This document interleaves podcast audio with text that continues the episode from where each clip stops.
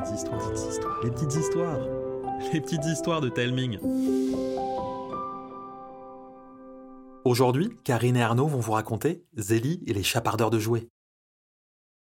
Dans l'obscurité de la chambre de Zélie, un réveil sonne.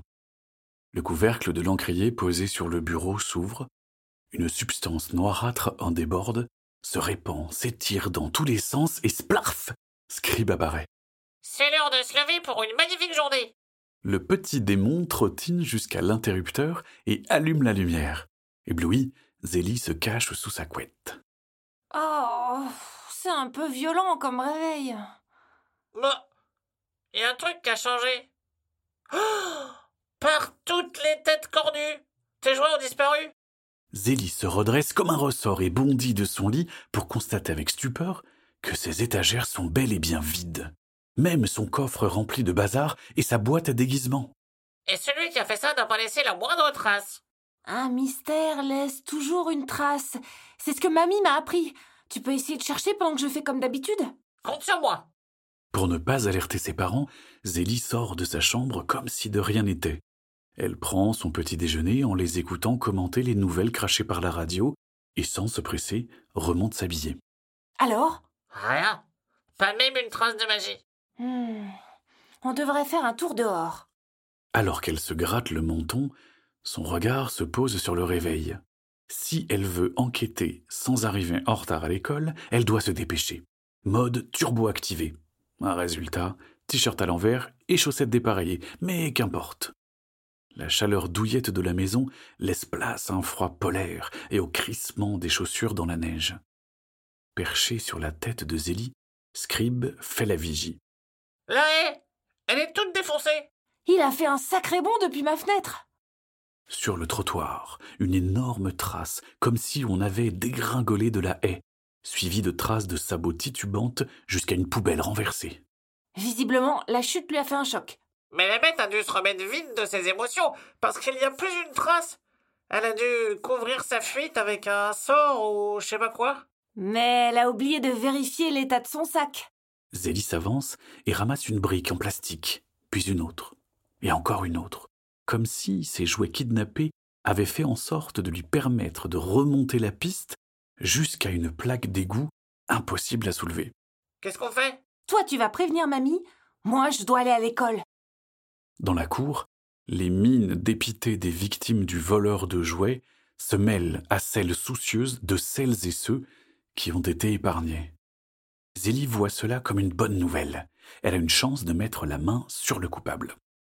L'attitude de Timmy, son copain de classe, attire son attention. Ses yeux sont si cernés et son visage si blanc qu'on dirait un panda terrifié. Il jette des coups d'œil affolés comme s'il se sentait traqué. Salut Timmy. Lui, Zélie. Quelque chose ne va pas? J'ai peur qu'elle vienne me chercher. Qui ça? La bestiole, voleuse de jouets. Tu l'as vu Ah oui, je me réveille toujours la nuit pour aller faire pipi. Cette nuit, quand je suis revenu dans ma chambre, j'ai vu une ombre énorme devant ma fenêtre.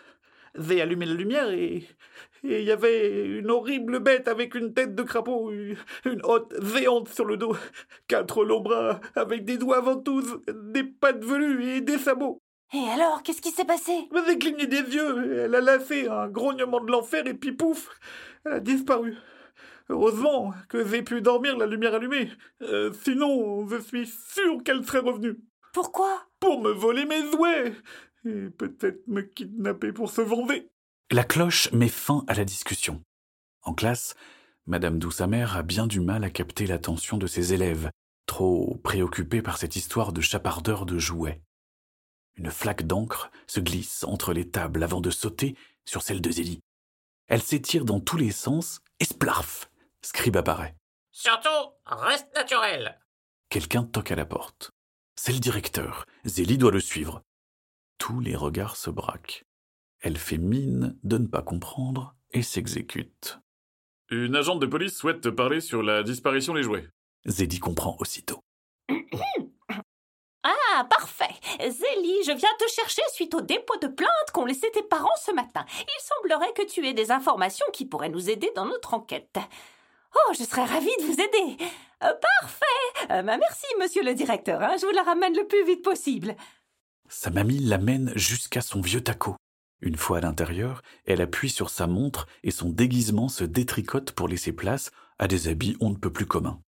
Zélie s'empresse de tout lui raconter. Oh, misère Ce sont bien des chapatoïs Vous aviez raison, mamie Des? Ces démons agissent toujours en meute et ça n'augure rien de bon. Ils volent les jouets pour appeler leur maître, la terreur de Noël. Qui ça? Le père Fouettard. Et s'ils réussissent, notre vie à tous va se changer en enfer. Oh, je pensais pas que mon ancienne maîtresse irait jusque-là. Je pensais juste qu'elle voulait embêter les enfants. Il faut qu'on aille tout de suite dans les égouts. C'est un vrai labyrinthe là-dessous. On n'arrivera jamais à les retrouver. Timmy Euh, je, vois pas comment il pourrait nous aider, celui-là. On n'a qu'à se poster en bas de chez lui et suivre le chapatoï quand il sortira avec sa hotte remplie de jouets. Oh bah oublie ça. Les chapatoïs sont rapides comme l'éclair. Mais en attachant un mouchard au jouet, on pourra remonter la piste jusqu'à la cachette. Une minuscule pelote de fil doré apparaît dans le creux de la main de mamie. Elle la tend à Zélie. Donne-la à Timmy, qu'il en attache plusieurs bouts à ses jouets préférés, comme ça on aura de quoi suivre à coup sûr ce chapardeur. La fine équipe peaufine le plan, puis Zélie retourne à l'école pile pour l'heure de la récréation. Zélie attrape Timmy et l'amène dans un coin de la cour.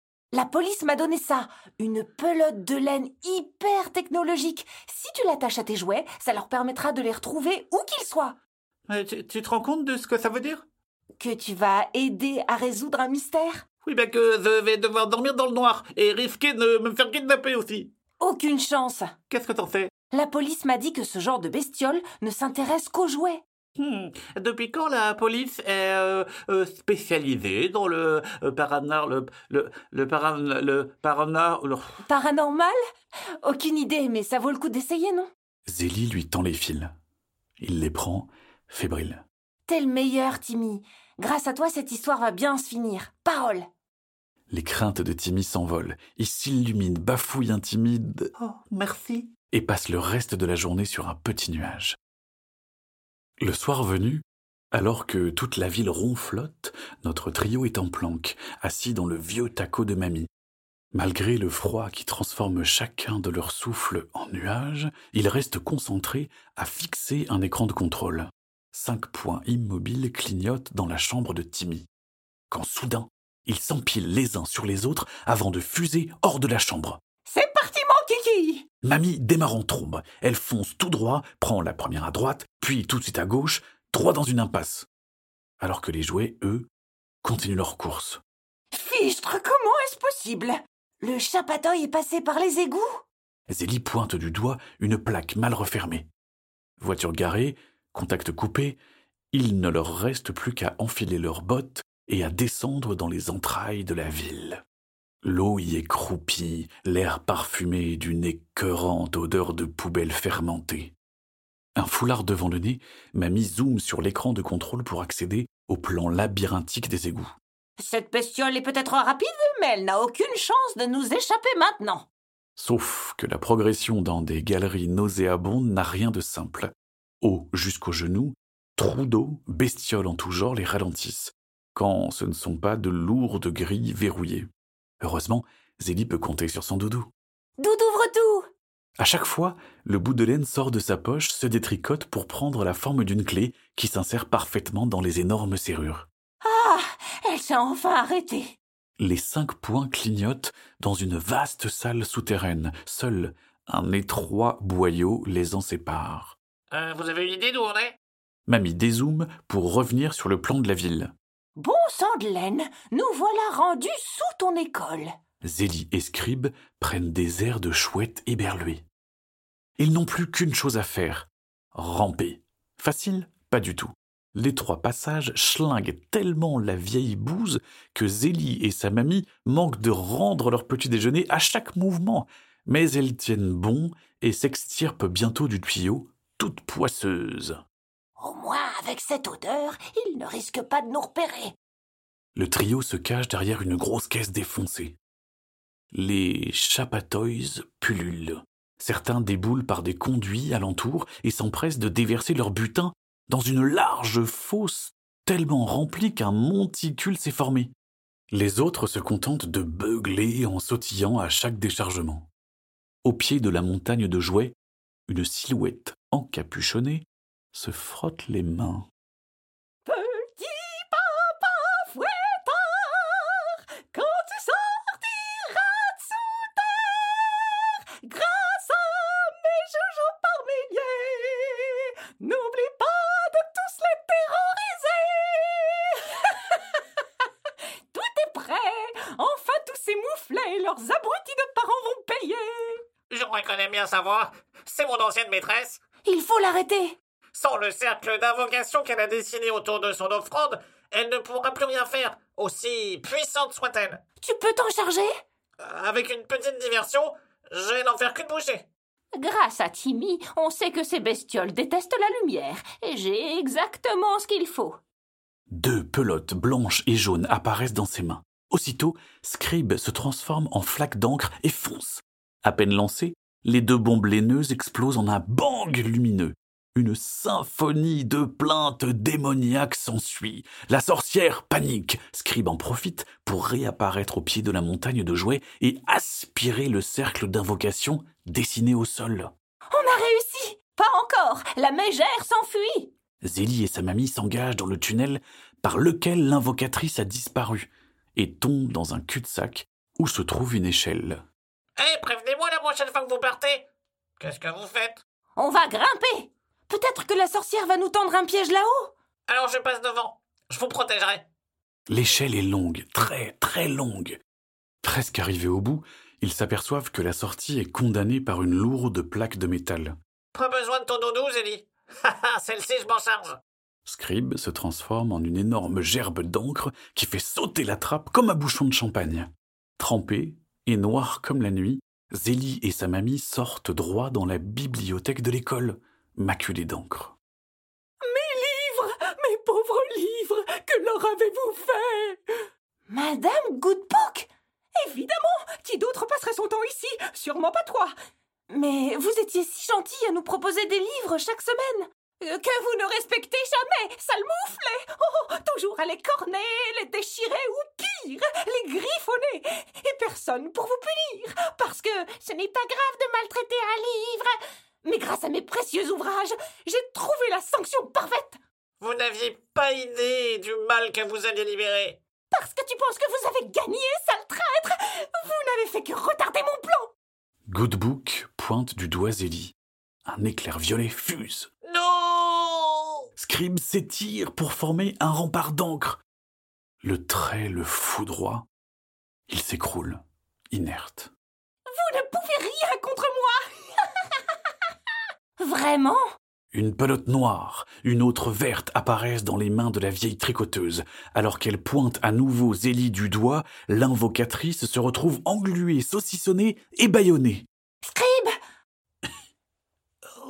Zélie, euh, je crois que j'ai rempli mon contrat. Oui, t'as fait le pire pour un démon en faisant le bien. Au moins, les... les autres démons ne me martyriseront pas cette fois. Je veux pas que tu partes, moi. Oh, désolé, Zélie. Mais surtout... ah, merci. Le démon devient translucide un moment, puis scintille avant de disparaître dans une poussière d'étoiles. Zélie fond en larmes et se blottit contre sa mamie. On a perdu un sacré partenaire. Mais quelque chose me dit que, grâce à toute cette histoire, il va se retrouver dans un endroit bien plus agréable qu'il ne l'aurait jamais imaginé. J'espère que l'histoire vous a plu. Si vous aimez les petites histoires, n'hésitez pas à en parler autour de vous. C'est le meilleur moyen d'aider le podcast à grandir. N'hésitez pas non plus à demander à vos parents de nous envoyer un petit mot pour nous dire ce que vous pensez du podcast. Mail, Facebook, Instagram, on lit et on répond à tous les messages. Je vous embrasse et je vous dis à bientôt.